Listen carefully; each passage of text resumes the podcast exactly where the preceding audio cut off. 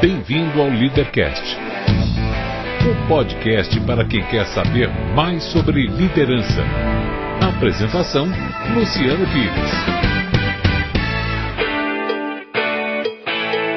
Bom dia, boa tarde, boa noite, bem-vindo, bem-vinda a mais um Leadercast, o podcast que trata de liderança e empreendedorismo com gente que faz acontecer. No programa de hoje, encerrando a temporada 11 do Leadercast, Emílio Costa, servidor público de carreira que, a partir das dificuldades de mandar um filho para estudar nos Estados Unidos, escreve um livro com o caminho das pedras. Um papo sobre carreira no serviço público e sobre o orgulho de ver o filho fazendo acontecer lá no estrangeiro. Este não é um programa de entrevistas, ele não tem perguntas programadas, não tem roteiro definido, é mais um bate-papo informal com gente que faz acontecer, que vai para lugares onde nem eu nem meu convidado imaginamos, e por isso eu não me limito a fazer perguntas, mas eu dou meus pitacos também. Você está entendendo, hein? Isso aqui não é uma entrevista, é um bate-papo. O Leadercast é lançado por temporadas. Os assinantes da Confraria Café Brasil e do Café Brasil Premium têm acesso imediato à temporada completa assim que ela é lançada. Os não assinantes receberão os programas gratuitamente um por semana. Para assinar, acesse cafebrasilpremium.com.br. O Leadercast mantém parceria com a WeWork, um ambiente fantástico com espaços de trabalho privados ou compartilhados que ajudam a criar um mundo onde você pode ter uma vida e não apenas um trabalho. A WeWork é um lugar onde você entra como um indivíduo eu, mas se torna parte de um grande nós. www.weworkbr.com Muito bem, mais um Leadercast. Esse aqui começou assim, olha, uma querida amiga Andréia Seben ela manda um e-mail para mim, a gente retoma o contato. Eu, aliás, já fiz um Leadercast antigo, lá, lá no começo da temporada com ela. Ela manda um e-mail para mim, Luciano, eu conheci um cara que você precisa conhecer, o cara é muito legal, tem uma história boa. Eu falei, bom, se é uma recomendação dela, eu não vou nem investigar, eu já vou chamar direto, mandei o e-mail, ele na hora topou e cá estamos em plano feriado, né? Trabalhando no feriado. E eu vou começar com aquelas três perguntas que você já sabe que são as únicas fundamentais do programa. É, seu nome, sua idade e o que, que você faz? Bom, meu nome completo é Emílio Carlos Dantas Costa, eu tenho 59 anos e eu sou funcionário público federal há 25 anos. Funcion... Um funcionário público, coisa? finalmente. Você trabalha onde? onde é? Eu trabalho no Banco Central. Banco Central? Isso, aqui é, em São Paulo. Aqui é. em São Paulo. Sou funcionário, do, sou funcionário de carreira do Banco Central aqui em São Paulo. Olha só, vamos. Há 25 vamos anos, eu devo me aposentar agora no final do ano, né? Uhum. E aí eu, você sabe que eu escrevi um livro, né? E foi isso que eu acho que chegou aí na, na Seben, na, na Andréia. Sim, né? sim. Foi por meio desse livro que nós, nós acabamos chegando até você. Sim. É Seben ou Seben?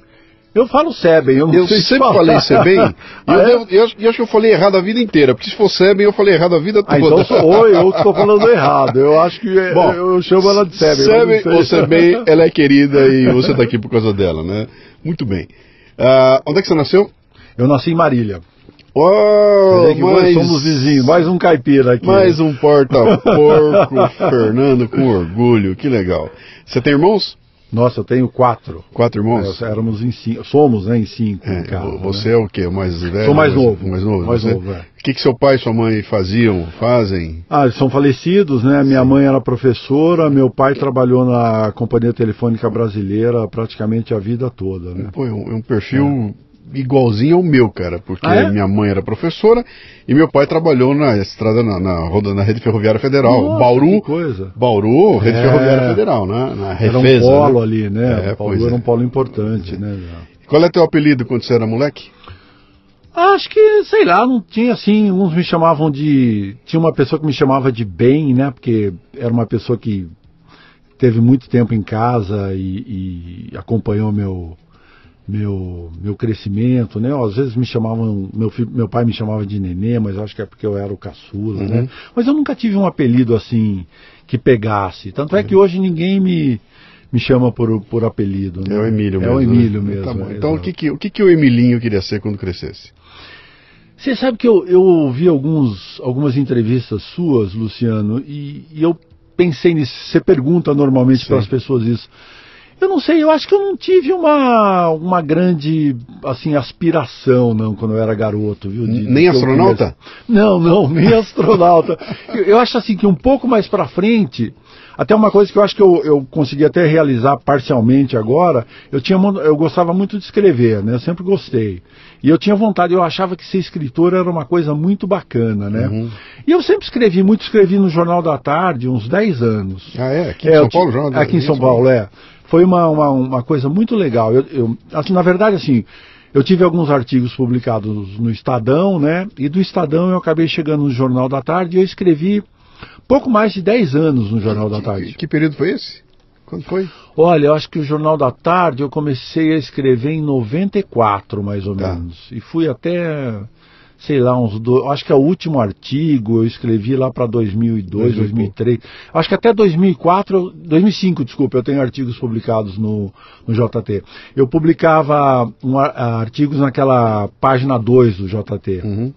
Tinha uma, uma página 2 que tinha um editorial, e às vezes tinha um artigo de página inteira, e às vezes tinha dois ou três articulistas que, que escreviam ali, né? Uhum. E era lá que eu escrevia. Para você que está nos ouvindo aí, que não, não, não, sabe do que nós estamos falando aqui, o JT era um jornal admirável, cara. Eu admirei esse jornal a vida toda porque ele nasce lá pelos anos 70, 74, alguma coisa assim. Não, eu não vou saber precisar da data, mas é os anos 70.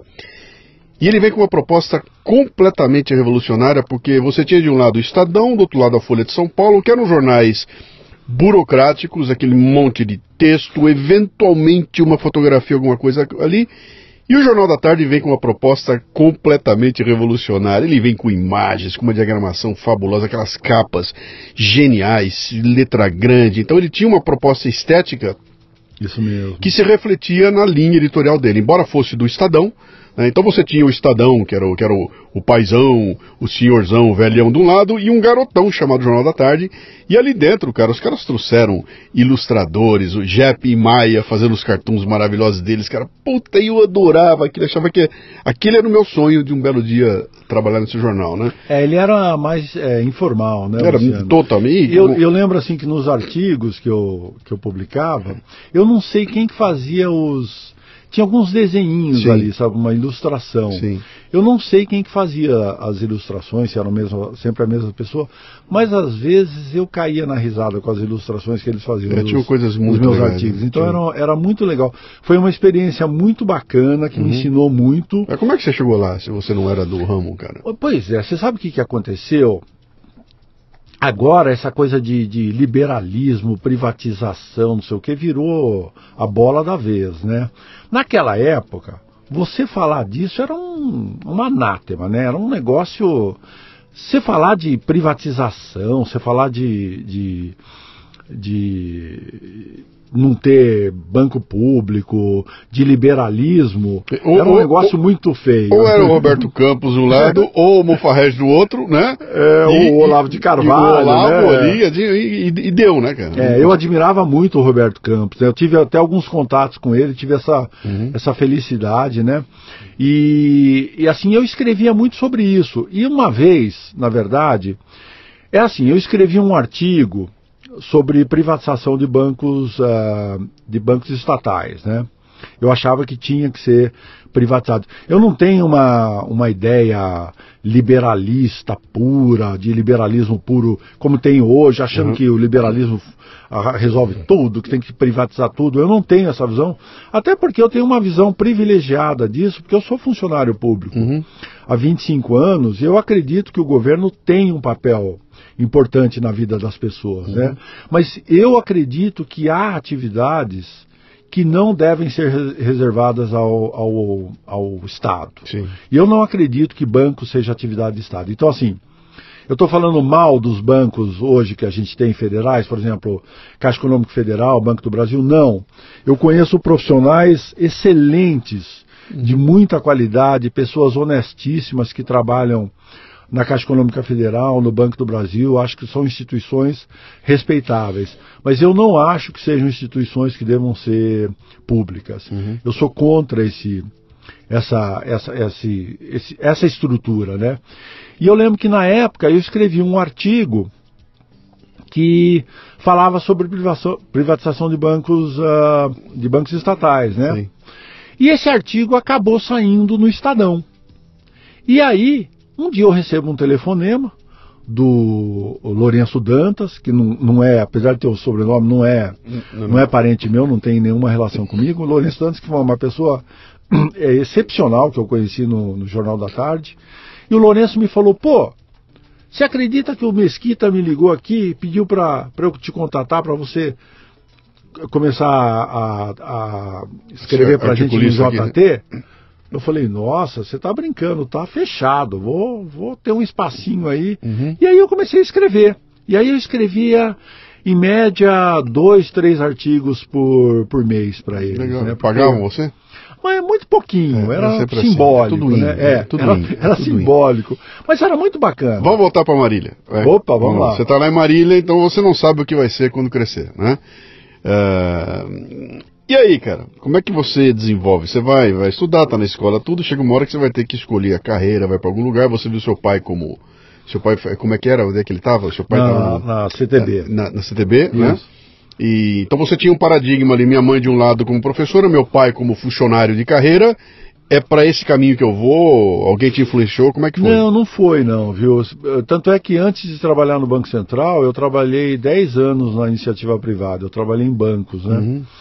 E, mas chegou uma hora que, sei lá, eu, eu dei uma cansada, assim, e eu achei, eu, eu já, eu gostava muito do Banco Central, porque a gente conhecia muito o Banco Central na iniciativa. Então, na... mas, mas, volta um pouco lá. Pois Como não. é que você chega lá? Como é você, você, você, escolheu uma, você foi para a universidade, você foi ah, sim, você, sim. Foi, você ah, encontrou uma formação que É, te... então, eu vim para São Paulo, né? Eu, eu fiz engenharia civil numa escola que até não existe mais, que é o Instituto de Engenharia é, Paulista, o Instituto de Ensino de Engenharia Paulista. Você veio para cá para estudar? Eu vim para cá estudar, pra, pra... é. Aí eu me formei em 82 uhum. no, no, no Instituto, né?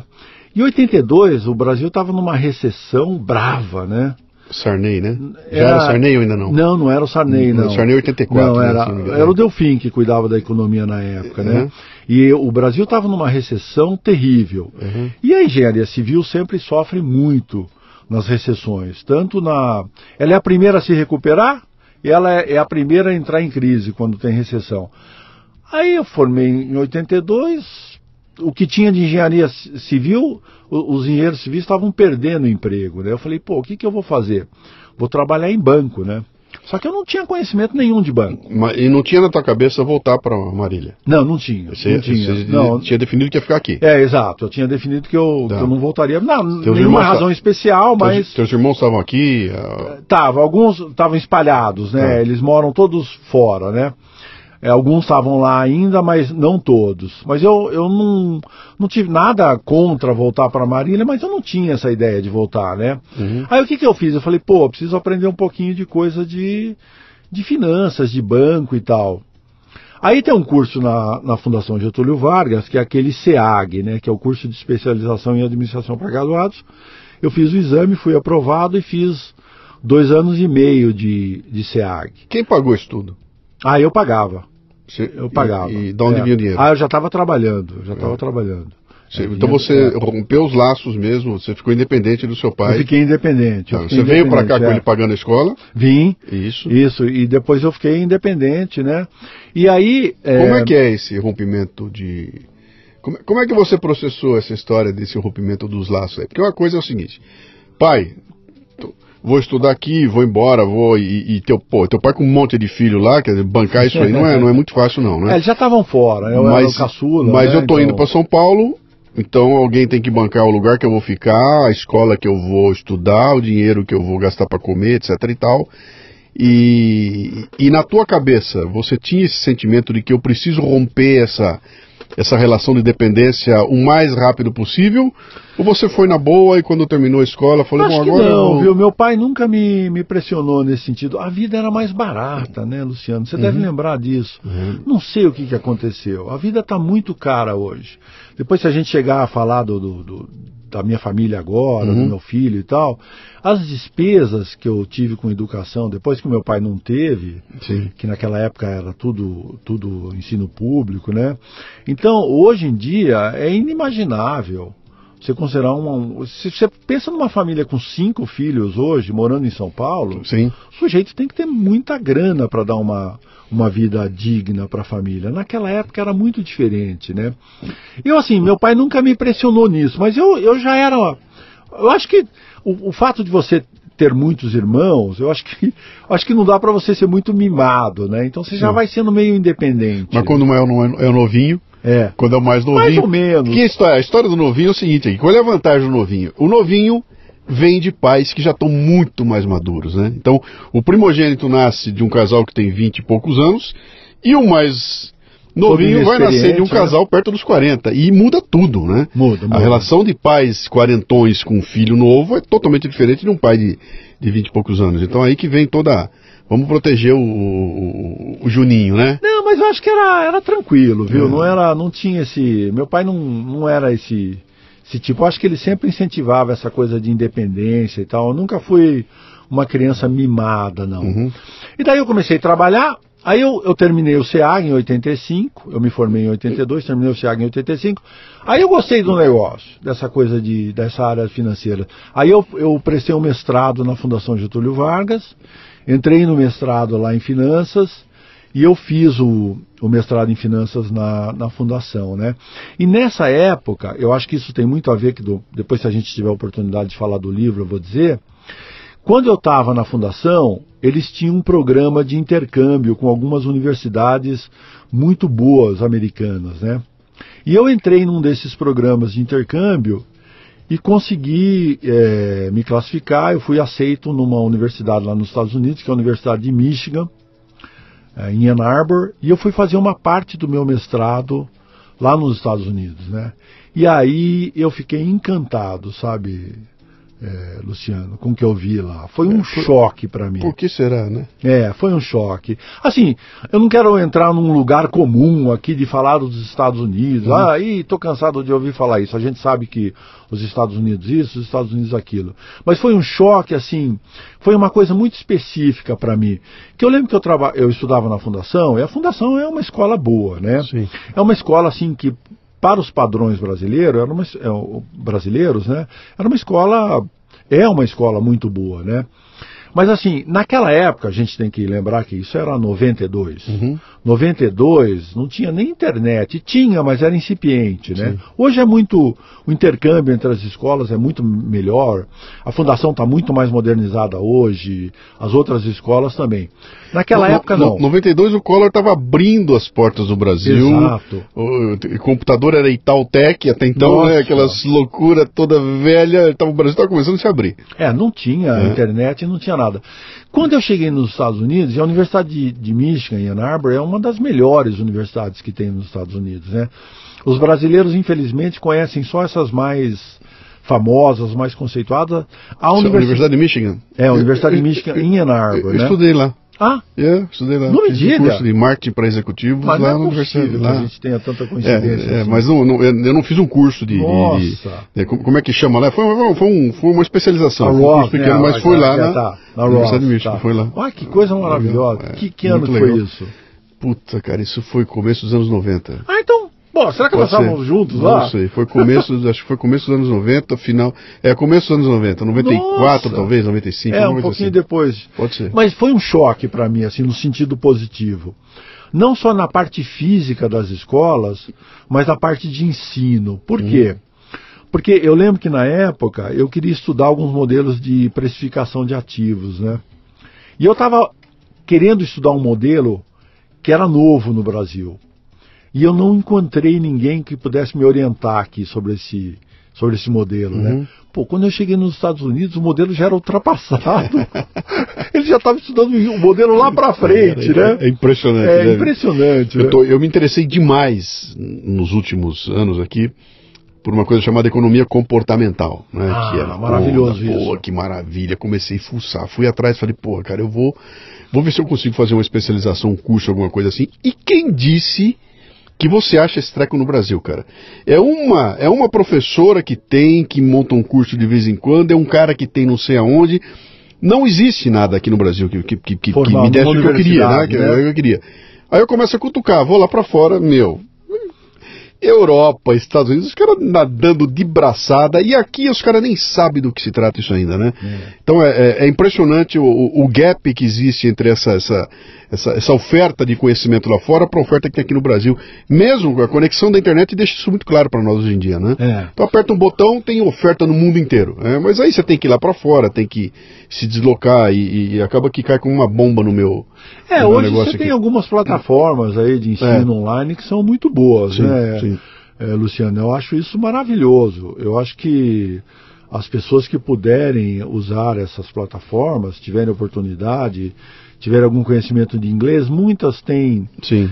têm é, uma legenda e tal, mas a maioria você tem que ter um, um inglês sim, razoável para fazer, né? Eu acho que as pessoas devem aproveitar Há cursos gratuitos de, de boa qualidade aí, sim, né? Então eu acho que. E aí eu, eu trabalhei esses 10 anos no mercado, e aí eu não sei, eu me cansei um pouco, né? Eu tinha uma certa admiração pelo Banco Central, porque eu trabalhava em banco e a gente tinha muito. Você voltou, você, se formou lá nos Estados Isso. Unidos e voltou para cá. Voltei para cá. E continuou no emprego que você estava? O que, que você é, fez? É, eu continuei. Como é que foi essa tua ida para lá? Você tirou uma, uma, licença? O que, que foi? Não, o, o, banco onde eu trabalhava me deu uma licença. Tá. Eu fui para lá, terminei o mestrado. Legal. É, vim para cá é, e logo em seguida eu entrei no Banco Central. Tá. Eu voltei, logo em seguida eu entrei no Banco Central.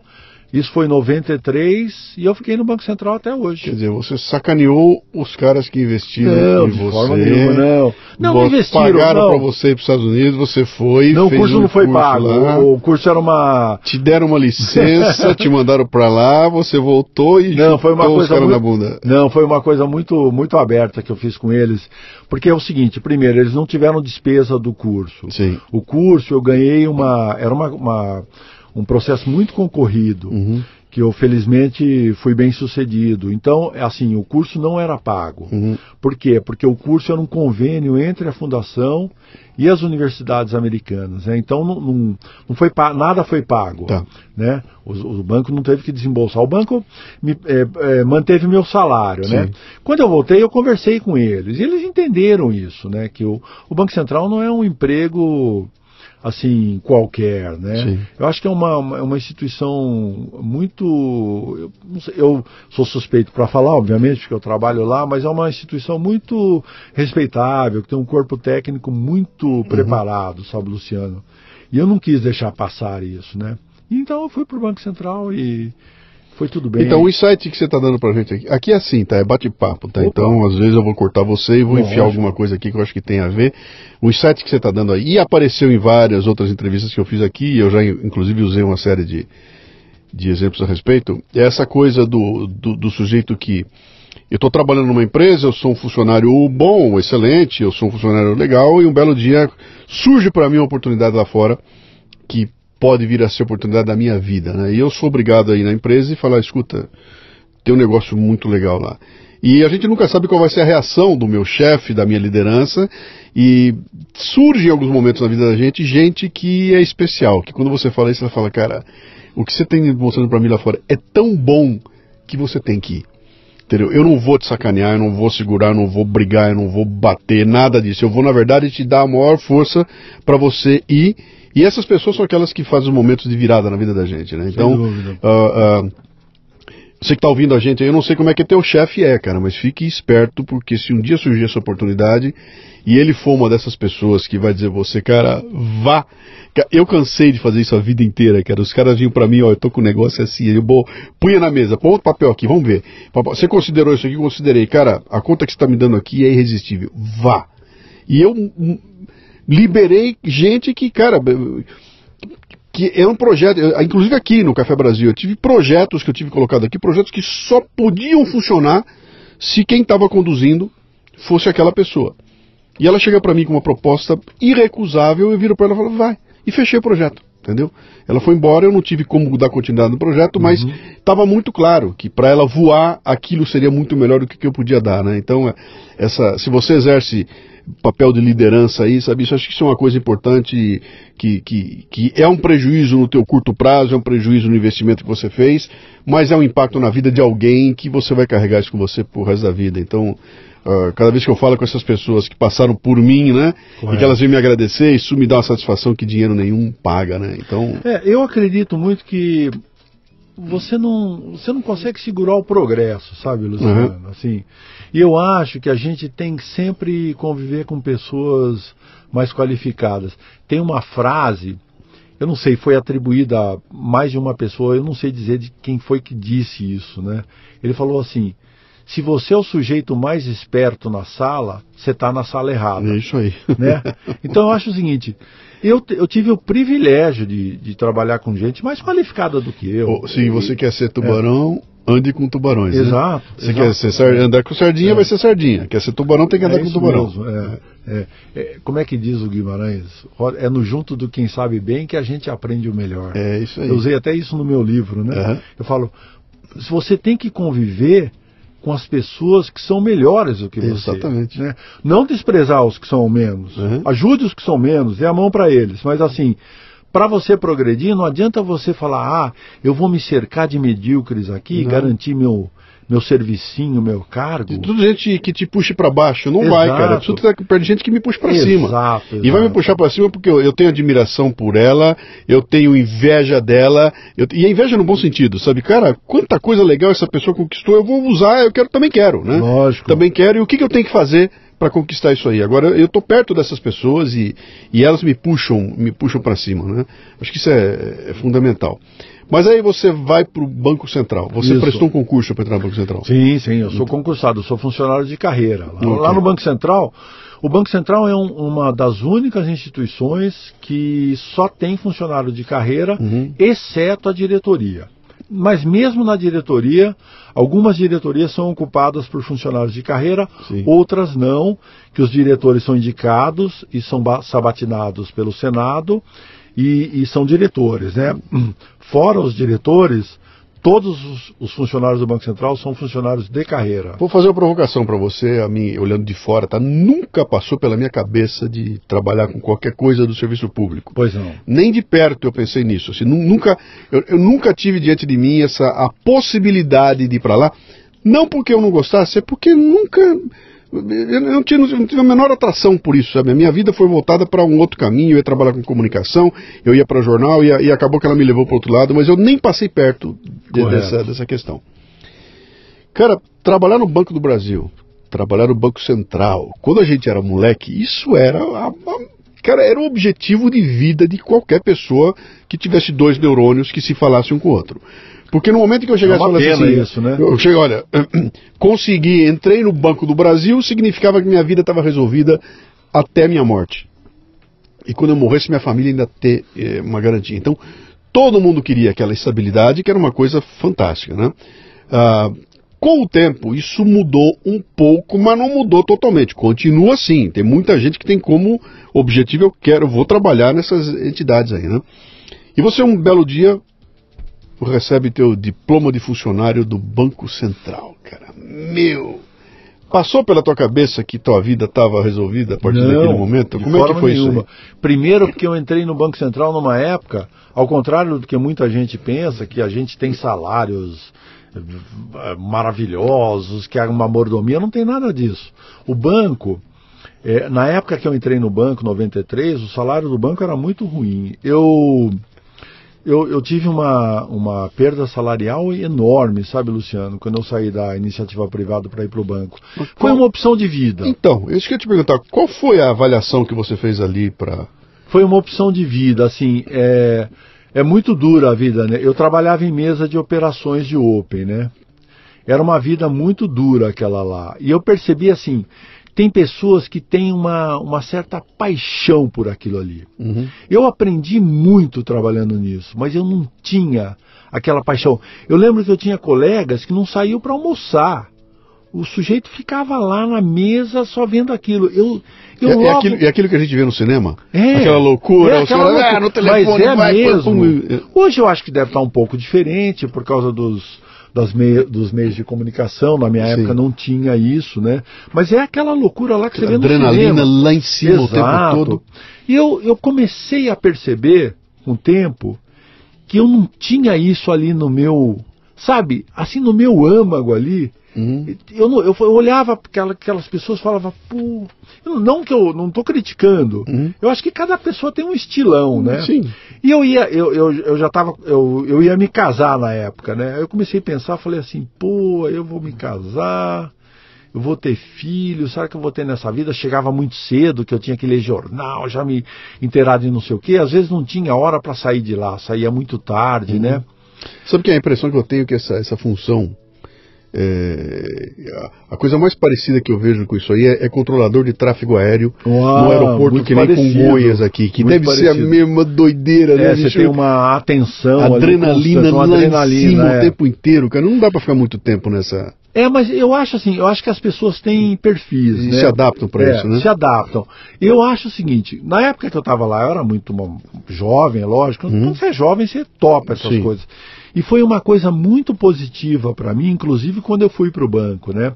Mas eu tenho um outro perfil que eu acho que serve para o serviço público, que é um perfil um pouco mais rotineiro, entendeu? Sim. O serviço público, por isso que eu estava, nós comer- começamos no- na entrevista falando sobre aquela, o meu artigo que eu escrevi sobre Sim. banco público e tal.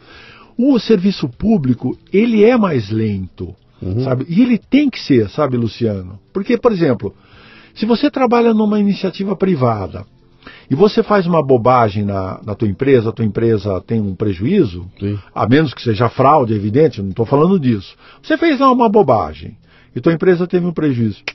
O sujeito vai lá e te demite, Sim. te põe na rua. Se eu fizer um negócio desse no serviço público, eu vou preso, pô. Além de eu ser exonerado, eu vou preso. Então é lógico que o serviço público tem que atender uma série de requisitos que tiram muito a flexibilidade dos negócios. Por isso que eu já eu já tinha essa convicção antes. Quando eu fui para o Banco Central, eu tive a certeza de que o serviço público não era um lugar para desenvolver atividades que são da iniciativa privada, porque são coisas completamente diferentes. Mas eu tenho um perfil que serve para o serviço público. A, a menos que você seja um Carlos Drummond de Andrade. Ah, né? sim. Você vê que o Machado de Assis acho que Sim, também era, né? Sim, tem um Não monte sei se o. Lima Barreto também O- era. Um monte dele. o- o- Por quê? Porque é um serviço, é assim, por outro lado, né? Uhum. Tem uma parte de você ter uma, a, a segurança que, que tanta gente busca, né? E, e, o, a- e o fato de ser um serviço um pouco mais tranquilo. Depende, viu? Uhum. Porque eu trabalhei em áreas do Banco Central Que o bicho pegava. que a coisa pegava, né? Mas em geral é, é um ritmo mais lento do que o que você tem na, na iniciativa privada. Né? Então, então é isso que você falou, é muito curioso, é verdade, eu já pensei nisso. Sim. Você vê que tem grandes aí intelectuais que na verdade eram funcionários públicos, né? Por quê? Porque ele saía de lá, você sai do, do seu Sim, aqui, serviço aqui, privado... aquilo, aquilo garantia o arroz com feijão dele. Exato. E quando ele saísse de lá, ele ia botar a cabeça dele para fazer poesia, para escrever. Ninguém ia ficar perturbando ele Exato, hoje. Exatamente. Eu imagino hoje, por exemplo, você na iniciativa privada, você vai para tua casa, Você é o teu chefe mandando WhatsApp, é te ligando, é É. tal, tal, tal, né? O serviço público é mais, a menos que você ocupe um cargo, sei lá, um, um cargo muito alto, Uhum. né? Como essas pessoas que vão definindo aí o, o, o que o Brasil vai fazer ou não, é evidente que essas pessoas são solicitadas a todo momento. Mas E, e agora tem a Lava Jato no rabo dela sem também, né? Então, dúvida. é. Então, quando você, mas quando você é um funcionário de carreira, que a gente é que toca o- as coisas, sabe? Eu acho assim, não estou criticando, eu acho admirável quando esses é, presidentes desses órgãos públicos, dessas instituições ganham prêmios, melhor não sei o quê, melhor e tal. Na verdade, é admirável isso, a gente tem que bater palma, palmas para eles, tem.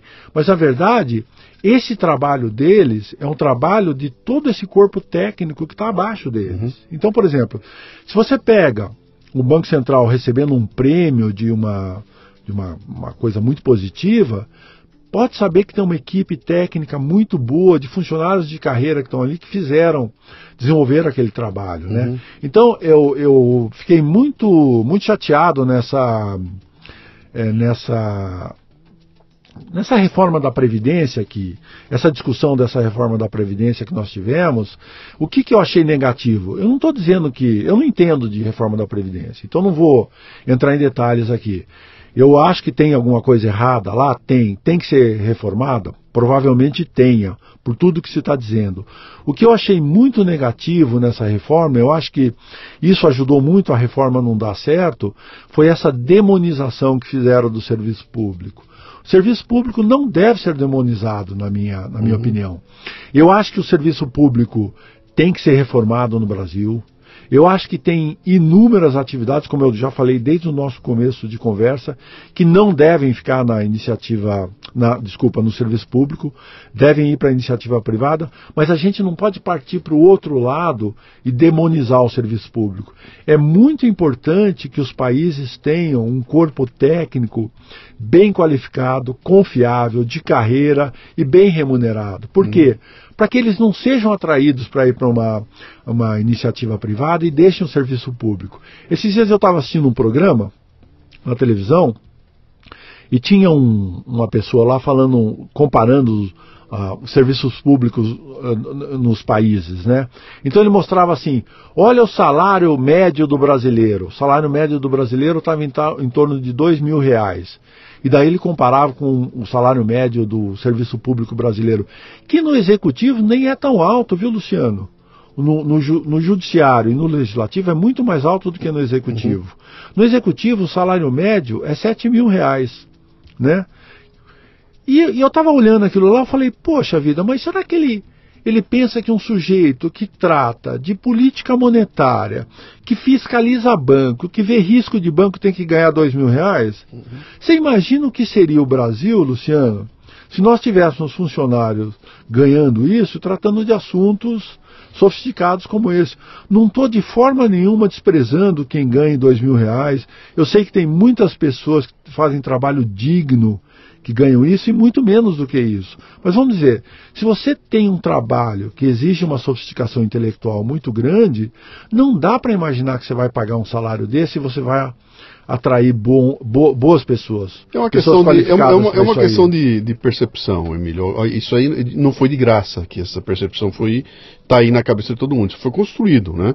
E foi construído por gente que se protegeu, por gente que legislou em causa própria, por gente que criou essas loucuras que você vê, que tem benefício que não acaba mais, que ah, bom, vamos, vamos mais recente, o judiciário com esse aumento, onde te leva o teu salário para 39 mil, mas no fim das contas o cara recebe 60, 60 e pouco, e está reclamando que vai perder o, o, o auxílio moradia e tudo mais. Quer dizer, para quem está de fora olhando isso, isso é um tapa na cara, isso é um absurdo.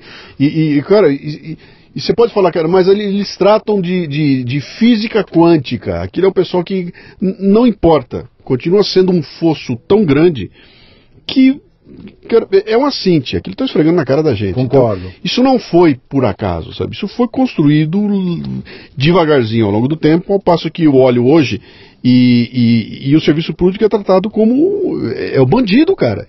Esses caras estão empurrando o Brasil para baixo, entendeu? A, a Previdência está quebrando por causa do serviço público, os salários são uma indignidade comparado com o resto do povo aqui, tem benefício que não acaba mais, todo mundo se ferrando aqui para pagar aqueles caras do governo que ficam lá coçando o saco o dia inteiro, entendeu? Uh, isso não foi de graça. Entendeu? Alguém trabalhou para isso ser construído. E eu acho que isso é um problema sério porque, como você disse aí, tem uma porrada de gente lá dentro. Eu vou, vou dar um exemplo. Eu fui fazer uma palestra para Petrobras. Uma, uma, área da Petrobras me chamou, fui lá num, num evento no Rio de Janeiro. Chego lá e estava tava em pleno petrolão, assim, explodindo o petrolão. A coisa estava loucura, tá o clima estava né? péssimo. Eu entro para fazer a palestra e eu olho na plateia, tudo cabelinho branquinho. Tá. Então era uma plateia madura, gente bem madura, né? Entrei na frente dos caras, falei, eu vou começar a palestra. Mas eu vou pedir licença para vocês antes de começar a palestra aqui. Eu, eu, quero me manifestar aqui como um brasileiro, tá?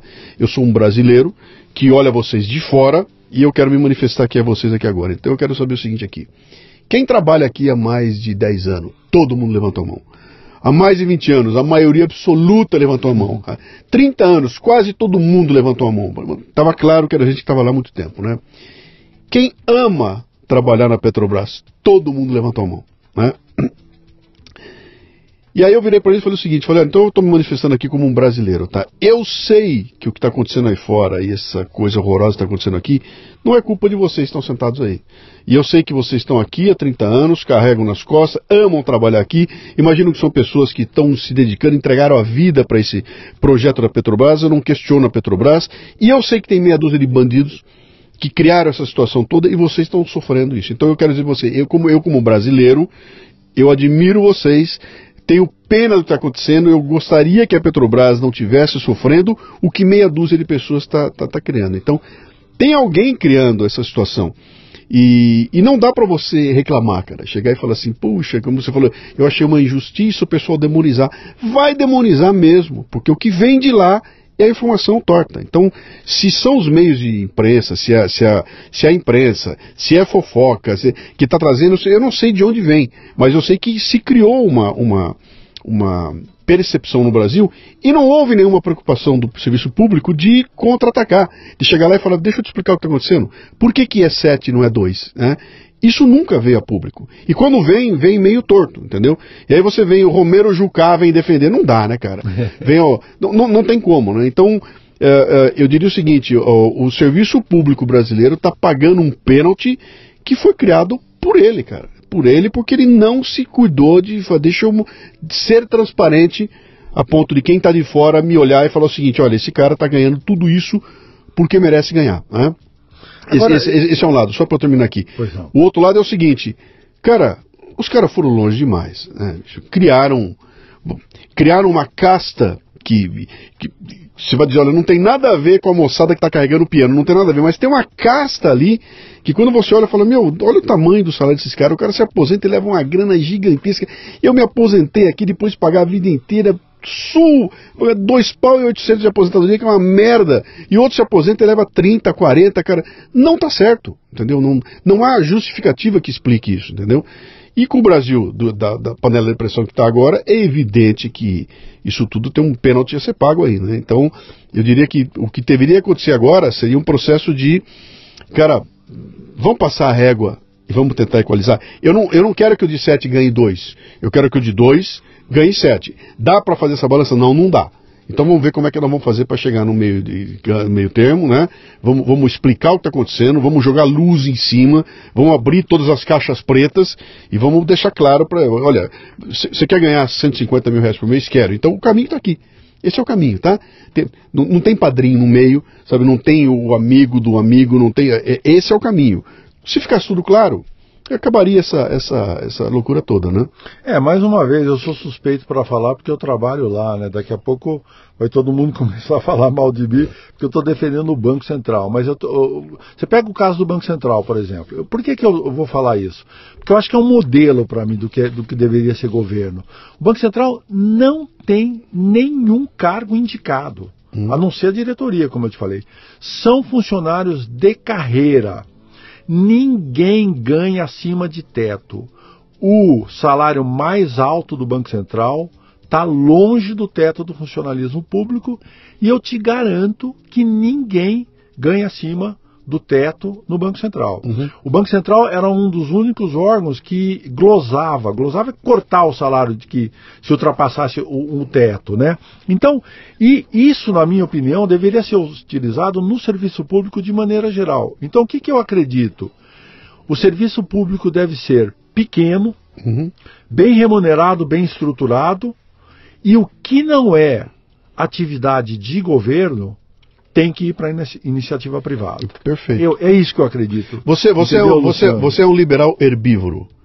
Você não é um liberal carnívoro, né? O liberal carnívoro é essa merda é. toda, né? É. O liberal herbívoro, ó, eu tô aqui dentro, eu sei, eu sei o que acontece aqui, e reconheço que algumas coisas têm. E lógico, isso, lógico que tem que ser Isso tem a ver também é com a maturidade do país, né, cara? Você não adianta lógico. chegar para agora e falar o seguinte: ó, o Brasil, do jeito que ele é hoje, não tem como tirar o governo, tirar o serviço público e falar, vamos levar tudo para o privado. Não Imagina, tem. Não, não vai dar certo isso. nunca. É. Nós temos que evoluir para chegar num dia e falar, agora me tornei uma Dinamarca. entendeu?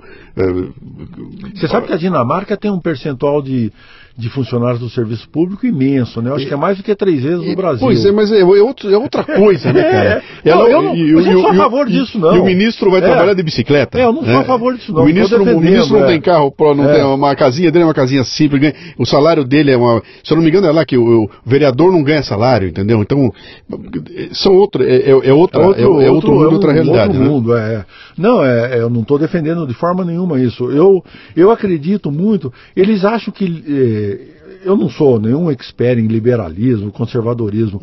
Eu, eu não sou esses. O meu pensamento não é esse liberal que acha que tudo, tudo é o carnívoro, que tudo é resolvido pela iniciativa privada. De forma nenhuma. Eu não hum. acredito nisso, não. Eu, mas eu acho assim. E nem os, os uh, liberais famosos. Você pega um, um, um Milton Friedman, por exemplo, que é um exemplo de liberal citado no mundo inteiro, ele acreditava num governo pequeno, mas ele, ele sabe da importância do governo. O governo, para mim, é um sujeito que tem que ficar com um martelo lá, sabe, Luciano? E olhando ali. E a hora que o cara fizer um negócio errado, você pumba, uhum. dá uma martelada ali. O que, que você tem que garantir? Você tem que garantir um bom ambiente de negócios Sim. e deixar a iniciativa privada é, florescer, crescer. É por isso que o, o brasileiro ganha dois mil reais. Porque nós não temos uma iniciativa. Você tem um, um povo que tem uma, um, um, uma veia empreendedora muito forte, pelo menos as pesquisas que se fazem no Brasil mostram isso, Sim. mas você tem uma burocracia toda que impede essas pessoas, Sim. uma corrupção muito grande no, né, no próprio serviço público que que, vamos dizer assim, que, que deveria facilitar esse trabalho e dificulta, né? Então é isso que eu queria, que eu acho que deveria ser o modelo brasileiro. Um governo forte, pequeno, bem estruturado e entrega aos poucos, né, Luciano? Uhum. Não, não, dá para imaginar que você vai fazer uma. Você vai pegar. Tem gente que fala, por exemplo, da privatização da Petrobras. Eu acho que é atividade que tem que ser privada, uhum. na minha, na minha é, é, opinião. Não estou desmerecendo os funcionários. Isso não tem nada a ver com o desmerecimento dos funcionários da Petrobras, nada uhum. disso. Eu acho que é atividade que não é para governo, é atividade para iniciativa privada. Ah, então o que nós vamos fazer? Vamos vender a Petrobras? Para quê? Você vai trocar um monopólio público por um monopólio privado? Faça uma coisa bem feita. Uhum. Divida a empresa, venda para diversas, para que haja concorrência. A concorrência é o segredo do, do, dos preços justos, né? Uhum. Coisa que a gente ah, não tem no mas Brasil. petróleo é estratégico. Sabe o que é estratégico? Estratégico é manter cérebro no Brasil, cara, e não deixar a moçada embora. Isso é estratégico, exato, entendeu? Exato. Ter aqui gente inteligente o suficiente para hora que vier o chinês, eu dar um balão no chinês e não tomar um balão isso, dele, entendeu? Isso. E nós estamos perdendo isso, cara. A estratégia nossa foi para cucuia. Porque quem tem cabeça não quer saber, não se envolve, vai embora e larga a gente aqui sozinho. Isso é o furo estratégico do Brasil. O governo chinês manda aos chineses, tem é, a, a, o maior número de estudantes estrangeiros que tem hoje, mas de longe nos Estados Unidos, são chineses. Sim. E eles são financiados pelo governo chinês, Sim. eles vão para os Estados Unidos. Sim. Eles estudam nas melhores escolas americanas e voltam para a China. Tiram as melhores notas, porque o cara só faz isso notas, o dia inteiro. O cara só faz isso, isso o dia inteiro. inteiro é. Volta para a China e olha a China é o que está vivendo. A China uhum. é um país pobre ainda? É. Uhum. Mas é um país que que está todo mundo de olho, né, uhum. Luciano? Sim. É uma coisa que dizem que agora. Eu, eu, vi um recentemente um, um, empresário que inclusive disse que foi quem apresentou o Paulo Guedes pro pro presidente eleito, né, o Jair Bolsonaro. Ele falou: o Brasil pode ser a nova China. E ele está na China hoje vivendo agora, uhum. esse empresário. Eu não me recordo o nome dele. Né? Ele, é, eu, eu creio que ele. Não sei se ele nasceu na China viveu no Brasil. Eu acho que eu, a, a, gente, para olhar para a China, tem que usar a mesma lente que usou para olhar para a Dinamarca. Entendeu? A Dinamarca é um, uma noz, é uma casquinha, uma noz, é minúscula, é, é uma coisinha de nada. Essa mesma lente eu tenho que pôr na China. A China é 2 bilhões de pessoas. Quando você compara essas coisas, bota no o Brasil está no meio, tá? O Brasil tem aqui seus 200 milhões, a Dinamarca tem sei lá quanto, 10, 15, 20, eu não sei quantas pessoas tem lá, mas digamos que tenha 10, 20 milhões ali, e a China tem 2 bilhões.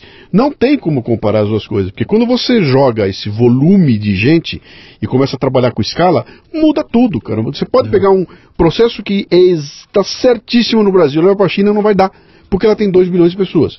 Leva para a Dinamarca também não dá, porque ela tem muito menos gente. Então, quando a escala surge, cara, desmonta todo o processo que É. você tem e, e, tem que entender essa diferença, entendeu? É, Olhar. esse, esse exemplo que eu dei da China é simplesmente dizendo isso que você falou dos cérebros, né? Sim. De mandar para estudar sim. e trazer de volta. E Eu, eu, sinceramente não acho que o modelo chinês de desenvolvimento Uhum. seja, seja adequado. Sim. Quer dizer, eu não sou expert nisso, não quero ficar dando eh, palpites aí, mas eu não acredito naquele capitalismo de Estado. Uhum. Se vai dar certo, eu não sei.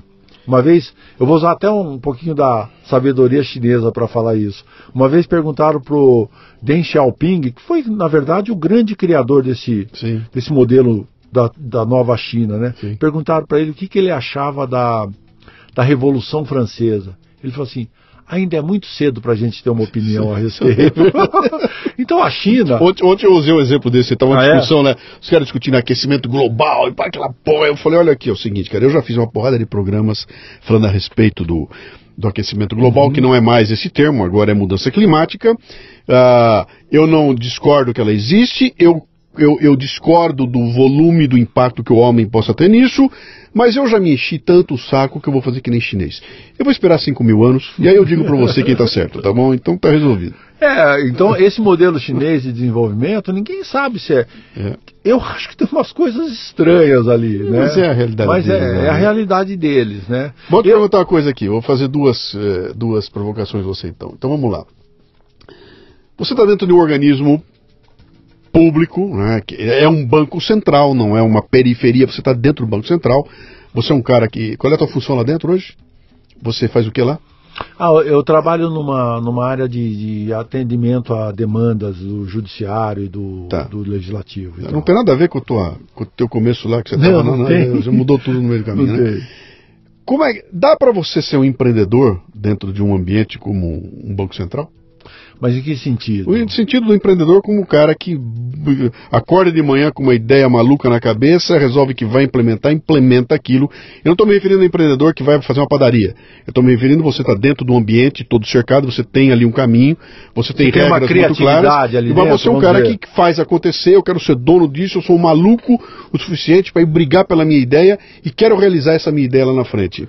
É possível ser um empreendedor dentro do ambiente Dentro do desse? serviço público? Ou ele te poda de tal maneira que você não tem como fazer? Ele é mais lento, Uhum. ele é mais burocrático, a gente tem que ser muito cuidadoso, mas tem isso. Eu acho que tem muito assim. Por exemplo, o que, que é, o que, que é muito respeitado nesses lugares como o banco, por exemplo, é o conhecimento técnico, né? Isso, o conhecimento técnico nunca vem, nunca vem, nem sempre vem junto com o conhecimento gerencial. Sim. Mas eu acho, por exemplo, eu vou, ah, boa, boa, eu lembrei de uma coisa agora que talvez vá nessa linha da sua pergunta.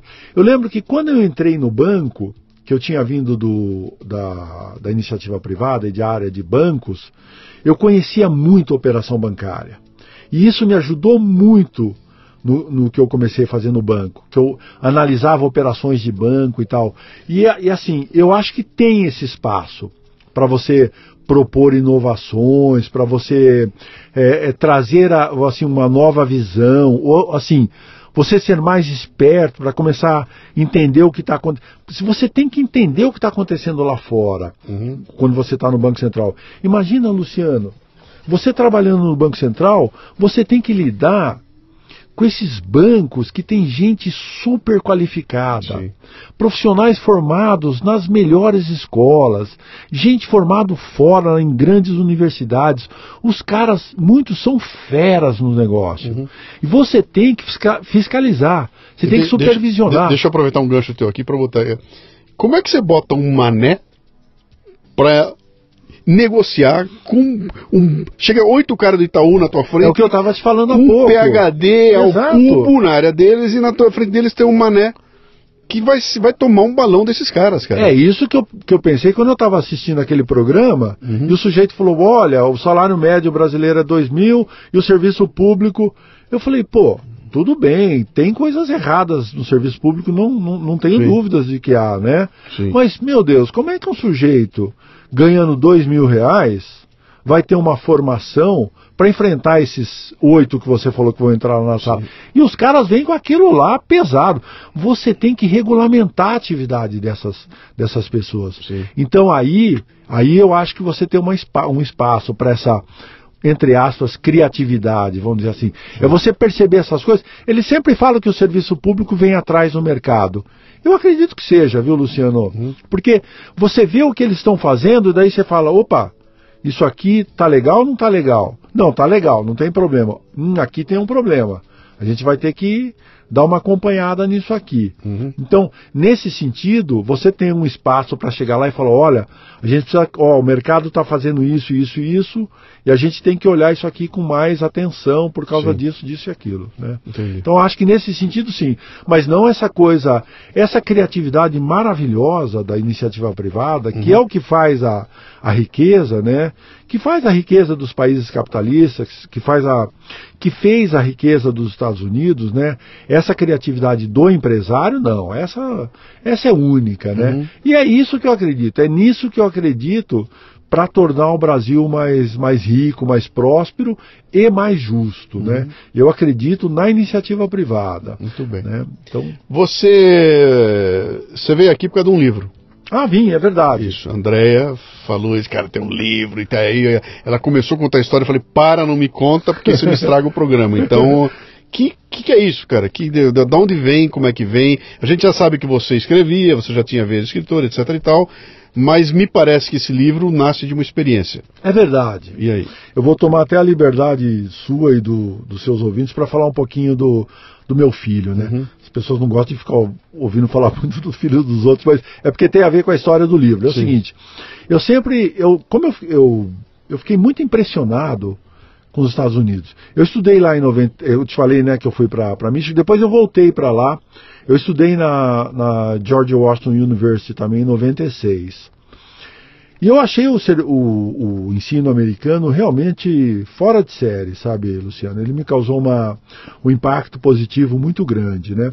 Então eu tinha planos de enviar um. Eu falei, se eu tiver um filhos ou um filho, sei lá, eu vou, eu, eu quero que ele, que ele vai estudar nos Estados Unidos. Né? Eu tenho um menino só, é filho único. E desde pequenininho eu já tinha esses planos de, de enviá-lo para os Estados Unidos. Né? Pausa. Pausa. Pois não. Você vem de uma família com cinco irmãos e tem um filho único. É verdade. Isso foi uma opção? Foi um acidente? Foi- O que, que foi? Pode ter a ver com aquilo que a gente falou no comecinho. Hoje em dia, nossa, se eu tivesse... É- é uma opção. Ah, é, não, foi, foi planejado, porque Uhum. hoje está muito caro você... Sim. Se você quiser colocar a criança no mundo e deixar o Deus lá, ótimo. Mas se você quiser realmente ter, dar, oferecer uma, um- uma vida digna Uhum. para a criança, uma vida que ofereça um futuro para ele, Sim. não dá para você ter cinco filhos hoje, a menos que você tenha um, que você seja, você tenha muito, muito dinheiro, né? Eu não tenho muito dinheiro, então é, eu, eu- foi opção nossa de, de casa, né? Tá, tá entendido. Então, o que, que aconteceu? Eu, o meu menino, então, começou a se preparar para ir para se candidatar e ir para os Estados Unidos estudar. E eu fui muito participativo nesse, nesse processo. Eu fui muito a seminários, workshops, eu lia a respeito. E eu comecei a notar que tinha uma desinformação no Brasil imensa sobre estudo nos Estados Unidos, sobre bolsa de estudos, sobre as universidades, sobre o processo de, de candidatura, que a gente chama de application, né? Então, eu falei assim, pô, eu estou acompanhando esse negócio todo, eu estou vendo a angústia, que, eu participava disso também, a angústia de, Sim. de pais e alunos com esse processo de desconhecimento. Eu falei, você quer saber de uma coisa? Eu acho que eu vou escrever um texto, que eu gosto muito de escrever, né? Falei, sei lá, eu ponho num, num blog aí, ponho num site, algum negócio, e o pessoal vai. A minha motivação foi só exclusivamente de, de informar mesmo as pessoas, né? de tornar isso mais fácil para os Que isso? pais. Que ano foi? Ah, isso foi agora, recentemente. Isso foi em 2016, Tá. 2015, 2016. Interessante você falar isso, porque, cara, o que mais tem hoje é gente prestando serviço nesse sentido. Sabe, empresas que você vai lá, desde que você pague, pagou, eles se comprometem a fazer todo o processo para você, né? Eu acho, eu acho importante o trabalho dessas empresas, sabe, uhum. Luciano? Eu acho, inclusive no livro, eu, eu, a minha sugestão aos pais é que se eles puderem ter um serviço desse tipo, eu acho que esse serviço é importante, um serviço Sim. de orientação. O meu foi só informativo, né? Eu não tenho nenhum vínculo com empresa nenhuma, eu não presto esse tipo de serviço. A minha motivação realmente foi exclusivamente pai. O de pai, pai é, eu falei tá... assim, pô, deixa eu passar essa informação que eu estou obtendo para outras pessoas, para que elas possam participar desse, desse, dessa experiência incrível de, de mandar um filho para lá, né? E aí eu comecei a escrever. Hum. Só que aí eu sou um sujeito muito detalhista, né? Eu comecei a expandir esse, esse texto. Primeiro eu escrevi sobre o processo em si. Sim. Depois eu falei, pô, mas tem coisa mais importante. Foi quando eu cheguei na Andréia, por exemplo. A Andréia, você sabe, ela é, ela é uma psicóloga intercultural, Sim. show de bola. Sim. Então, ela... Só, só para você entender, o pessoal, o que, que, o que, que a Andréia faz. A Andréia, Andréia, ela... ela ela te ensina a se integrar numa outra cultura, das duas vias, tá? Então, um chinês é mandado para o Brasil, a Andrea ensina o chinês a se integrar na cultura brasileira. Um brasileiro é mandado para a China, a Andrea ensina o brasileiro a se integrar, integrar na, na cultura uh, chinesa, né? Isso não é da aula de chinês nem da aula de inglês, Exato. isso é muito mais que isso, é, é todo um trabalho de perspectiva cultural, sabe, que vai desde a etiqueta, né, que Exato. Como é que funciona o sistema de negócios, como é que as pessoas tomam decisão, como é que é o embasamento cultural, coisas, detalhes que acontecem numa cultura que são só dela e que você chega lá sem saber e de repente você está fazendo bobagem é, de uma hora para outra. Então o trabalho dela é, é, nesse meio, meio campo, né? É, e aí eu, aí eu comecei a escrever esse texto, o texto começou a se expandir. Eu falei assim, pô, eu acho que eu vou auto-publicar auto esse texto aqui, né? Aí não sei, um dia da minha cabeça lá, foi uma coisa de muita sorte, sabe, Luciano? Eu acabei mandando esse texto para um editor, o, o, Pedro Almeida, que é um cara sensacional. Ele é um dos sócios da Faro Editorial, né? Faro. É, Faro Editorial, Sim. né? É uma pessoa realmente sensacional. Eu gosto muito de ler os artigos dele. Ele entende tudo desse, desse mercado. Eu não o conhecia, eu entrei simplesmente no, no site da Faro e pumba. Sim. Mandei para ele um, um e-mail, falei: olha, desculpa se eu estiver te incomodando, eu escrevi um livro sobre tal coisa, tal coisa, tal coisa. Queria saber se tem uma sobre estudo no exterior, sobre eh, graduação, né? Quem vai uhum. fazer faculdade no, no, no, nos Estados Unidos. E eu queria saber se você tem interesse em, em ver o texto, publicar. Curiosamente, ele me mandou uma resposta no mesmo dia. Curiosamente, assim, não estou dizendo do Pedro, porque dizem que Sim. você manda para a editora e você nunca recebe Sim. Eh, resposta. O Pedro foi muito gentil. Não sei como que ele encontrou tempo lá. Ele me mandou um, uma resposta, falou: Olha, Emílio, não é a minha praia, não é a linha editorial minha, mas se você quiser me mandar o texto em PDF, eu dou uma olhada e te indico é, um, um editor. Nossa, para mim aquilo ali foi uma vitória enorme. Eu falei, nossa, Pedro, vou te mandar já. Uhum. Mandei o texto para ele. Aí eu falei, agora vou esquecer, né? Eu acho que ele não vai ter tempo de ler, que ele tem sei lá quantos livros para ver, né? Eu acho que passado umas duas, três semanas, ele me manda uma mensagem. A gente pode se encontrar? Falei, poxa vida, fiquei feliz de novo, né?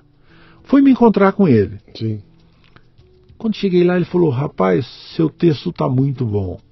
Adorei o teu texto. Vamos, vamos publicar um livro? Falei: Está fechado. Uhum. E aí o livro saiu. Posso falar o nome? Claro. Fazer um, uma, uma, propaganda aqui? Você não só vai falar, como vai dizer como é que é. Pode à vontade. O livro chama Como Ingressar numa Universidade Americana e a diferença que isso fará na sua vida. A diferença que isso fará na sua vida é um subtítulo, sim, né? Sim. Porque eu vi isso no meu, no meu menino, né? Uhum. Eu vi a diferença que que ir para fora, que é, ir para uma universidade americana é uma. Eles têm um senso de responsabilidade lá, Luciano, incrível. Você sabe disso, você estudou lá. Uhum. Eu vou te dar um exemplo. Posso te dar um exemplo rapidinho de, de uma coisa que eu fazia em Michigan, que é nossa, foi uma coisa chocante para mim. Eu lembro que eu fazia uma, uma, uma matéria em Michigan que chamava Investimentos, né? Investments. Sabe como é que era a prova, Luciano? A prova era assim: tinha quatro dias que você podia fazer a prova. Era a mesma prova. Você podia escolher.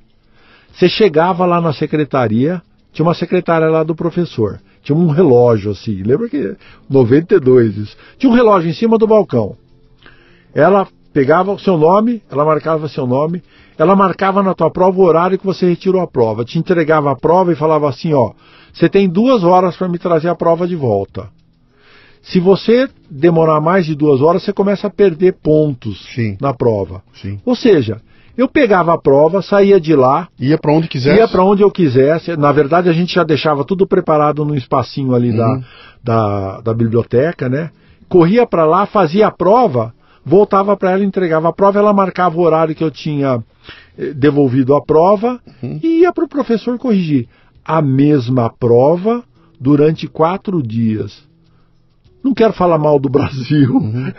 Eu- tem gente demais falando mal, mas eu fiquei pensando, eu falei, pô, se puserem um negócio desse no Brasil. Vai pô, ter um carinha ali cobrando, né? é Vem cá, lógico, eu já sei todo cara o vai tirar o já tenho o gabarito. Vem cá, cinquentinha aí eu já, já te dou o gabarito. Luciano, lá não tinha uma palavra, eu nunca ouvi um sujeito falar com o outro sobre a prova. Sim. Você não tinha a menor ideia do que ia estar naquela prova. Aquilo ali foi um negócio muito chocante para mim. Eu falei, pô, eu achei aquilo sensacional, sabe? Eu falei, pô, essa sociedade é um negócio fora de série, né? Então, Eu, tenho, é... eu tenho uma experiência. é, Oi? Eu tenho uma experiência, você. Eu fui fazer uma série de eventos nos Estados Unidos, evento daqui, levar os brasileiros para lá e aquela história toda, papapá. E, e tinha um pessoal comigo da produção, né? Que a gente foi lá, nós fomos em dois ou três fazer o negócio da produção, então tinha várias coisas, várias. eh, tinha que ir marcar hotel, aquela coisa toda, e num determinado momento a gente foi pra, pra, tinha que comprar os bonés da turma. Eu não me lembro se era boné, mas era assim, era uma quantidade 50, 60, 70 X coisas. Eu não me lembro se era galocha, era boné, alguma coisa assim. Tá. E, o, e, e o cara que estava comigo foi né, é, é, comprar. E aí nós começamos a olhar para onde vai comprar, como é que era. O cara, vou fazer uma coisa, cara. Acho que a melhor coisa que eu posso fazer é ir numa dessas lojas de coreano, essas coisas todas. Aí eu compro em quantidade boa, a gente consegue um desconto, maravilha, né? Aí o cara vai lá, pô, não sei o que, papá, tá maravilha, tá, faz o desconto tudo. Terminou, tá tudo na mão, muito bem. Quanto você faz para mim? Sem nota. E o coreano olhou pra cara dele assim com uma expressão de indignação. Que o, cara, o cara entender, falou pra né? mim, falou, cara, eu me senti nu. Ele olhou pra mim assim com uma ideia de do que que você tá falando, cara? Como assim sem nota? Sabe? Do, do, do que que você tá falando? Não cabia no, no, no, no- no- como é que é, no repertório dele, dele, de que repertório. alguém iria fazer uma venda de alguma coisa que não teria que pagar um imposto ó, ó, qualquer ali, né? Que é o nosso jeitão aqui, né? E o Uhum. cara voltou pra mim e falou, cara, tomei uma mijada sem o cara falar nada. Passei pelo vergonha, olhar né? dele pra mim eu me senti envergonhado de ter falado aí. Mas é aquela é cultura, né? É. É, é- é então, cultura. E, e você expõe o, o jovem, por exemplo, tá? aí você pega o seu filho e, e manda para um lugar desse, eu acho que ele, ele volta mais rico em termos culturais. Sem não é só dúvida, nisso, sem né? em tudo, né? Uhum. Eu acho que ele, por exemplo, as nossas universidades, infelizmente, elas não atraem pessoas de fora, muito raramente, né, Luciano? Nos Estados Unidos, não. Você chega lá nos Estados Unidos, tem gente do mundo inteiro. Então, eles conhecem. A- a- a- de graça não é, à toa não é. É lógico. Entendeu? Não é, por- é, é por que, que seria isso? Então é, é- é causa e consequência. É cara, né? lógico. Pô. Sabe, Luciano, vezes eu, eu fico puto que tem gente que contesta ainda, cara. Eu ouço um monte de abobrinha de neguinho. você ouve tipo de coisas. Quer ver uma coisa curiosa que a gente ouve? Ah, americano é tudo ignorante. É. Não é? É comum se ouvir falar isso, né? Eu falo assim, poxa, mas eu, eu sempre falava pro meu menino, né? Eu falava assim. Lá você vai ter o que, o que tem de pior e o que tem de melhor no mundo. Você que escolha, né? Mas eu penso assim, eu falo assim, como ignorante, se os. Se eles construíram uma nação que na, na verdade é mais jovem do que a nossa, se você for considerar quando que os, os puritanos foram para lá, né? Vamos dizer assim, que é, que é quando começou realmente o, a se formar o país, né? Eu falei, eles são mais jovens do que a gente, construíram a nação que é a mais poderosa no mundo. O que, que a ignorância produz, Luciano? Nada. Uhum. Nós vimos aí o que a apologia da, da ignorância, o que que, a, o que que construiu nesses últimos Uhum. anos que nós vivemos aqui no Brasil. Olha a que ponto nós É, chegamos. eu, eu né? vou usar aquilo É. que o meu amigo Carlos Nepomuceno usou, ensinou para mim aqui. É, trata essa conversa como papo de bêbado. Isso. É o bêbado que três horas da manhã esse, é isso aí. esse papo seu. É, é, começou, é papo de bêbado, É papo não de sabe o que tá bêbado, falando é. e, e vamos partir para outra, vai. É. Mas vamos lá, então me, me- eu vou aproveitar, vou, vou querer pegar algumas dicas com você aqui. Opa, vamos me, lá. me faça aí um, um- um- um- um resumo dos highlights desse teu, teu livro aí. Eu, eu- eu vou te dar duas situações, tá? Eu tenho 26 anos de idade, estou estudando numa, aqui, estou me formando aqui e gostaria de pensar na possibilidade de ir para os Estados Unidos. Tenho 18, 19, 20, 26 anos de idade, tá? Ou então eu sou um pai, eu tenho 40 anos de idade, estou com meu filho chegando lá nos 13, 14, 15, já estou pensando no que, que esse moleque pode fazer lá na frente. Me passa os highlights aí. Olha, esse livro eu escrevi para o jovem e para os pais. Uhum. Por quê? Porque o processo nos Estados Unidos é muito diferente do nosso. Não é um processo que o, o- o aluno vai lá, vai fazer um exame vestibular, passou ou não passou. Não. É- é- eles têm um processo lá que eles chamam de holístico, né? Por exemplo, Luciano, o que, que conta no processo deles? Olha que curioso. Conta, por exemplo, as notas dos últimos quatro anos do jovem. Eu estou te falando, o meu livro é exclusivamente para faculdade, Tá. não é para pós-graduação, Tá, tá, tá. Então você tem o teu menino que vai se formar no Colégio no, no colégio, né, no terceiro ano do ensino médio, Hum. e você quer mandar enviá-lo para os Estados Unidos para estudar.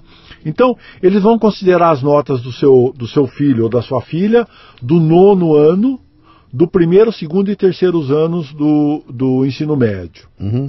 Eles vão considerar as notas que ele vai tirar nos testes. Por exemplo, ele vai fazer um teste que chama SAT ou ACT. Uhum.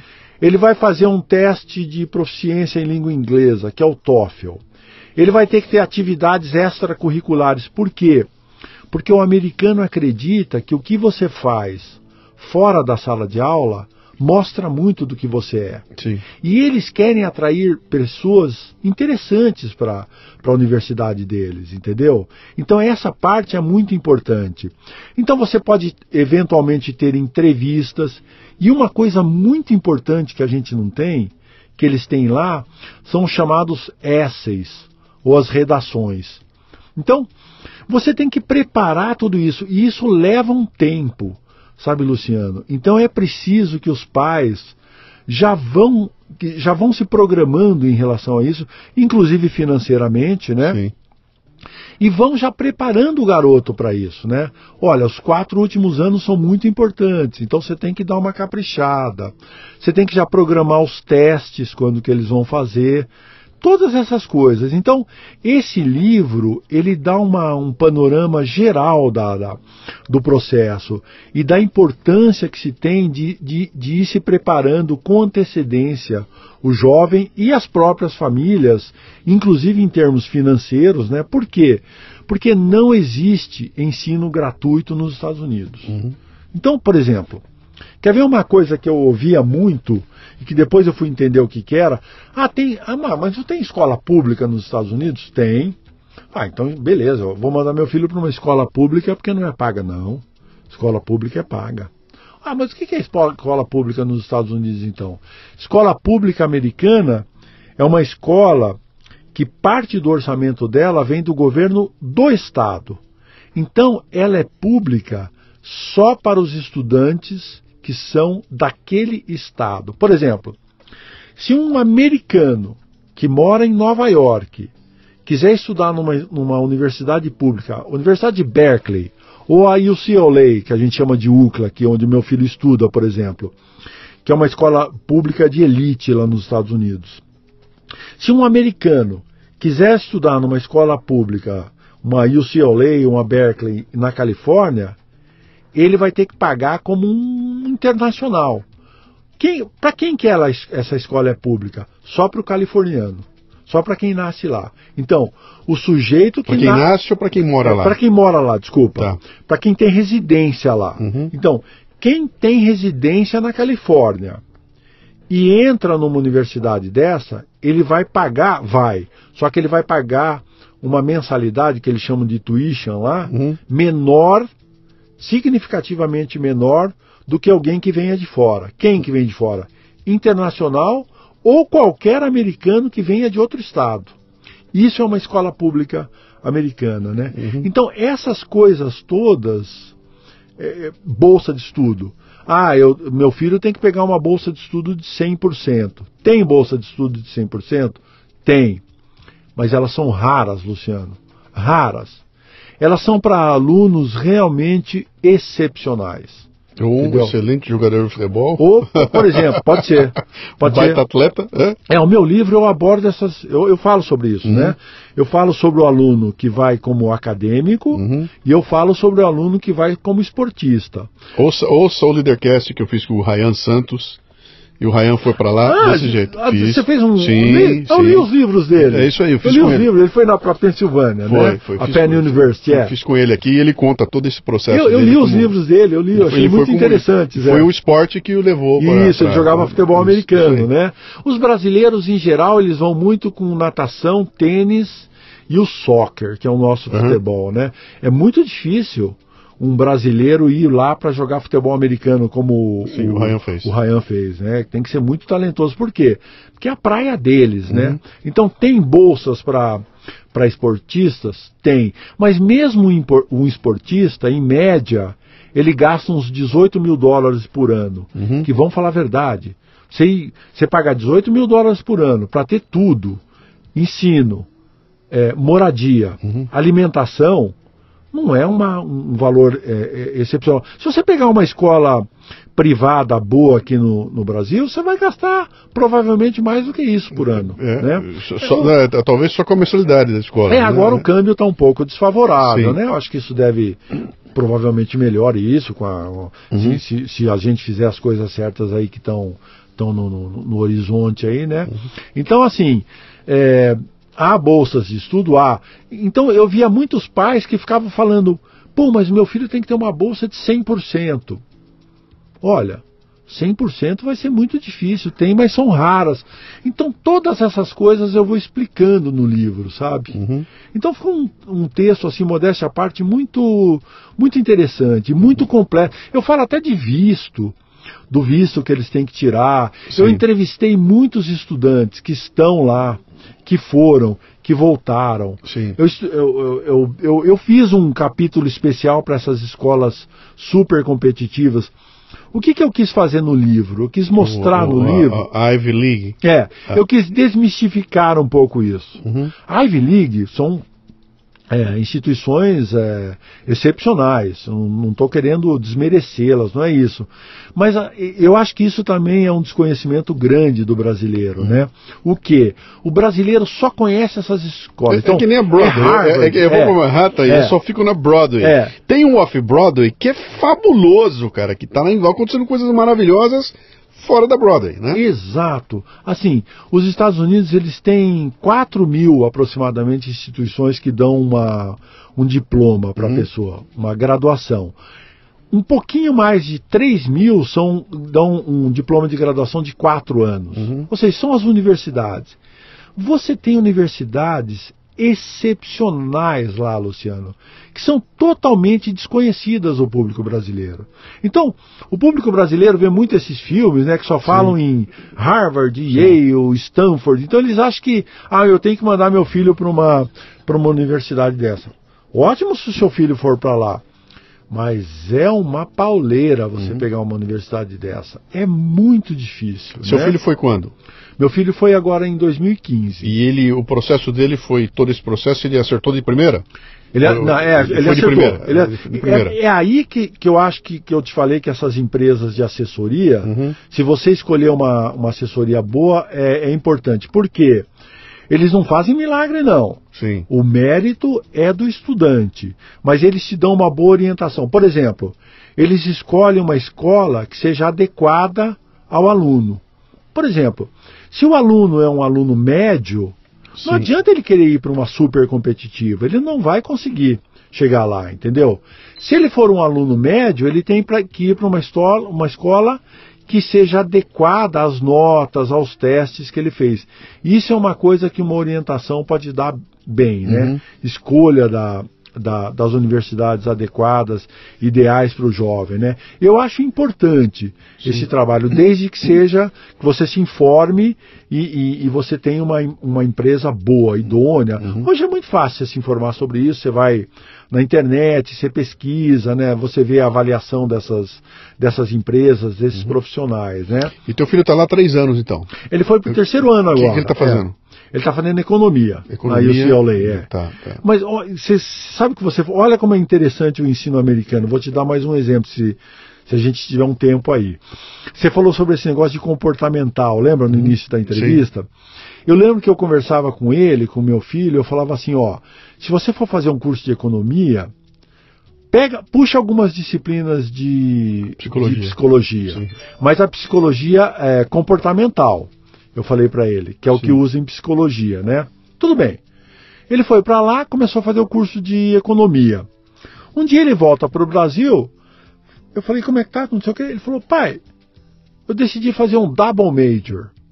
O double major, olha que coisa bacana os uhum. americanos. Você pode entrar lá e, e se formar em Puxar duas... umas disciplinas é, e outra. Você, for, se forma em duas. Na verdade, você tem duas formações. Dois majors, sim. Eu falei para ele, pô, mas é muito puxado a economia. Você vai fazer double major em que? Ele falou, em psicologia. Eu sim. falei, você está brincando. Ele falou, não, eu vou fazer psicologia comportamental, pai. Legal. Que é muito importante para a economia. Quando você, você falou isso, sim. né?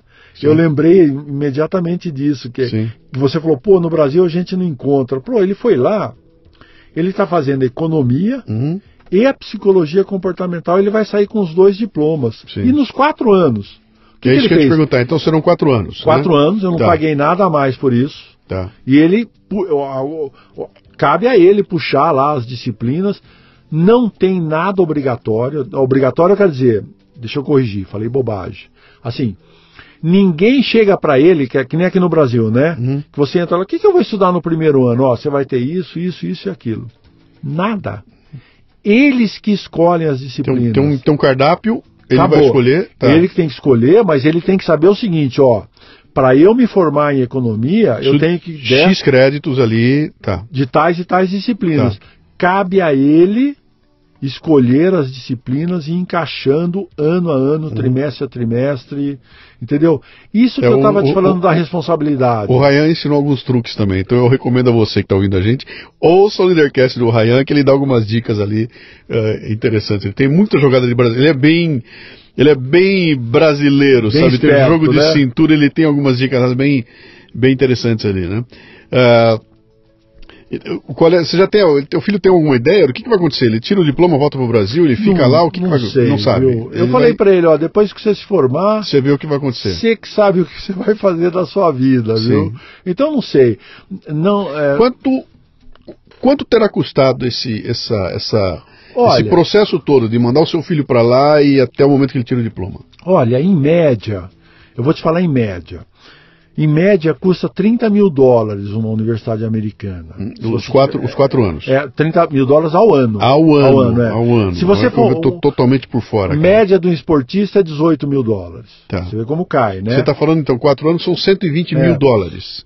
É, Nós estamos falando é. aí em 400 e tantos é. mil reais. É. Hoje, né? O câmbio está muito, muito é, desfavorável. Tudo hoje, bem. Né? Eu, eu, eu, Se o câmbio der uma assentada é, aí... alguns centos mil reais, né? Sim. É, é, uma, é um dinheiro. Por isso que eu falo uhum. que os pais eles têm que ir se programando, né? Uhum. Porque qual que é, o que, que é a cultura americana? A cultura americana é aquele negócio do sujeito guardar o dinheirinho desde que a criança nasce ou até antes, uhum. para chegar lá na frente e ter o dinheiro para pagar a, a, a, universidade, né? Uhum. E, e, a cultura do, do, do, americano é o seguinte: se você for pedir uma bolsa lá nos Estados Unidos, você vai ter que mandar uma série de informações para eles. Eles vão dar uma olhada lá.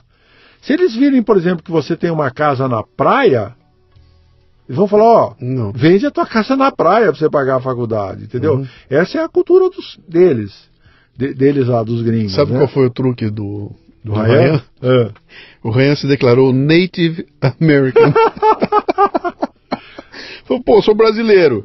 Tem origem. Minha avó era no sei o quê. Pô, eu vou botar, cara. Eu sou Native American. Os caras bateram o olho, opa, preencheu a cota de nativos americanos e ele entrou como um Native American. Como é que alguém vai contestar um brasileiro negro, né? É. Negro brasileiro, eu, tava na cara que era. Ele falou, então abriu espaço, eu entrei na cota do Native American. é bem o esquema dele lá, né? É.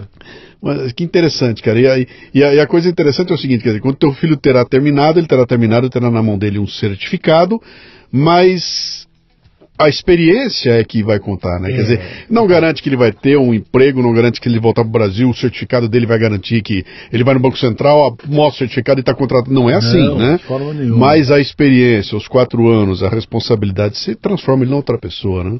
Exato. Você sabe que eu, eu até tive uma, uma, oportunidade nessas promoções do livro aí.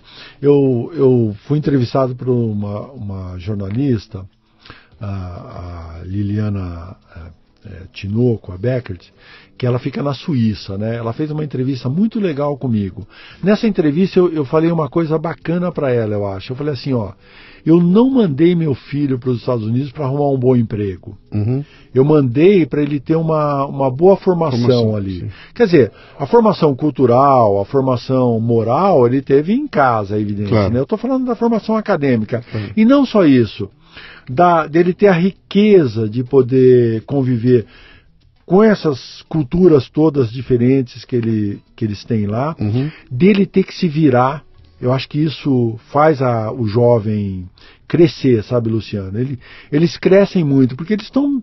Claro. Apesar desses meios de comunicação que a gente tem hoje serem muito bons, né? Porque você liga o teu celular ali, você vê o teu menino ou tua menina ali e conversa com eles.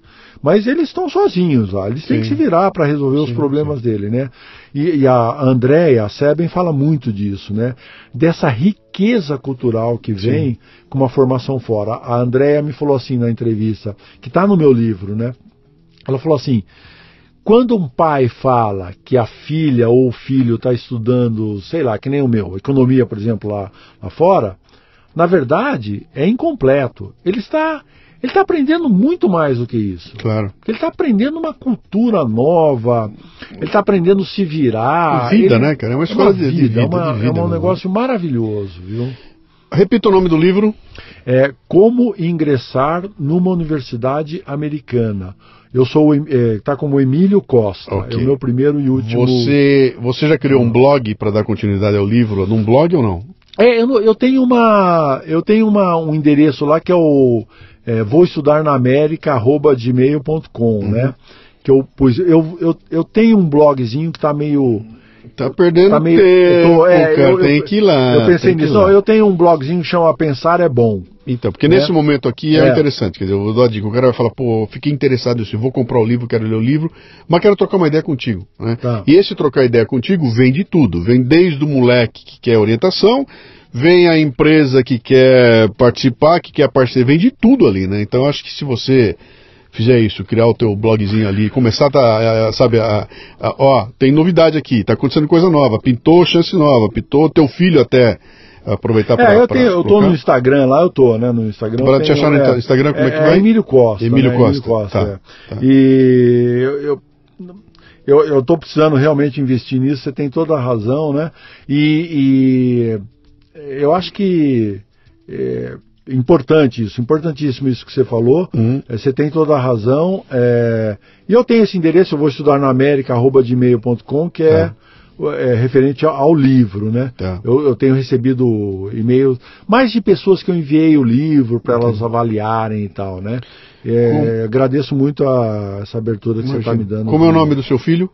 É Arthur Costa. Arthur Costa. É. Nós vamos encerrar o programa com você mandando uma mensagem para Arthur Costa. A gente já sabe do teu esforço, sabe como é difícil, como é complicado, sabe da experiência que isso tudo rendeu, porque claro, rendeu um material fabuloso que vai ajudar um monte de gente, não tenho dúvida nenhuma. Tá espero, um monte de gente, foi né? minha, minha motivação. Mas continua, o Arthurzinho tá lá, o pai tá aqui, se virando, pagou aquele rolo todo lá, é uma grande encrenca. Vamos encerrar o programa, manda um abraço pro Arthur, manda, um, manda uma mensagem pro Arthur aí. É, é uma sabe, ele é meu filho único, mas você sabe que eu, eu senti menos do que eu imaginei que eu fosse sentir a ausência dele. Uhum. Não que eu, não é porque eu não é, esteja sendo um pai relapso, de forma nenhuma, é que eu tô, tão feliz com, a, com uhum. o progresso que eu vejo. Todas as vezes que ele volta para cá, eu acho que ele está progredindo muito como pessoa, Sim. como ser humano, né? Então acho que isso me ajuda um pouco a mim, a minha esposa, a, a, a, vamos dizer assim, a aceitarmos mais essa ausência dele, né? E eu, e assim, a mensagem que eu deixo é o seguinte: eu eu quero que ele seja uma pessoa independente, sabe, Luciano? Uhum. Então eu estou dando os meios para ele para que ele seja independente. Eu uhum. não quero que ele seja uma, uma pessoa independente. Eu não sonho em ter meu, meu filho. Ai, eu quero que ele fique aqui conosco de volta e tal. Eu quero que ele tenha a vida dele, que Sim. ele seja independente, né? Então essa é a mensagem que eu deixo para ele. E é isso que eu acredito que os jovens devem fazer. Não quero de forma nenhuma influenciar pais, cada um sabe o que faz com seu filho, né? Não estou querendo dar lição de para ninguém aqui. Uhum. Essa é a minha maneira, é o meu testemunho, vamos dizer assim. Como é o nome, da, nome da tua esposa, como é? É Thaís. Thaís. Então, é o... então o nosso testemunho é esse, de, de, de, de que o, o, nosso filho teve um progresso Sim. muito grande, né? pessoal, com essa, com essa experiência, né? Uhum. É, e o que, é eu, eu, eu, que o Arthur tem que, tem que olhar, e, e, todos os Arthurs do Brasil e do mundo tem que olhar, é que tem um investimento que vocês fizeram nele que dá para ver, né? Que é o um investimento da grana, do, do que foi investido aí, tudo que dá para ver.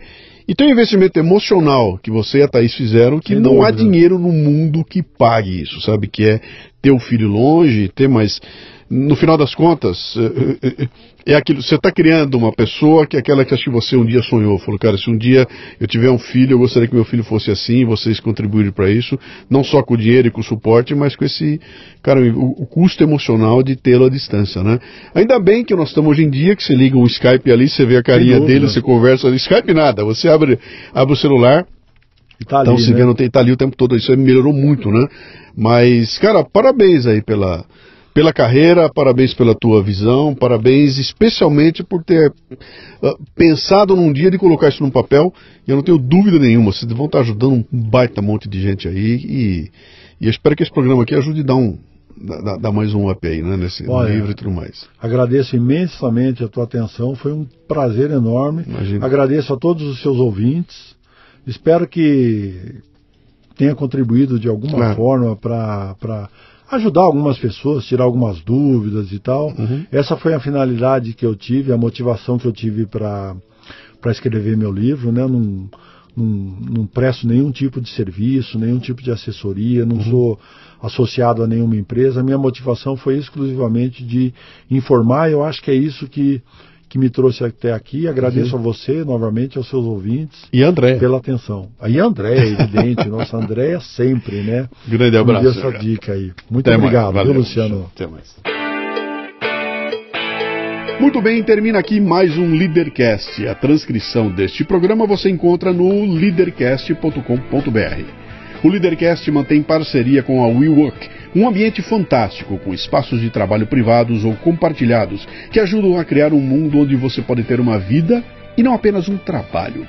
A WeWork é um lugar onde você entra como um indivíduo eu, mas se torna parte de um grande nós. WeWorkBR.com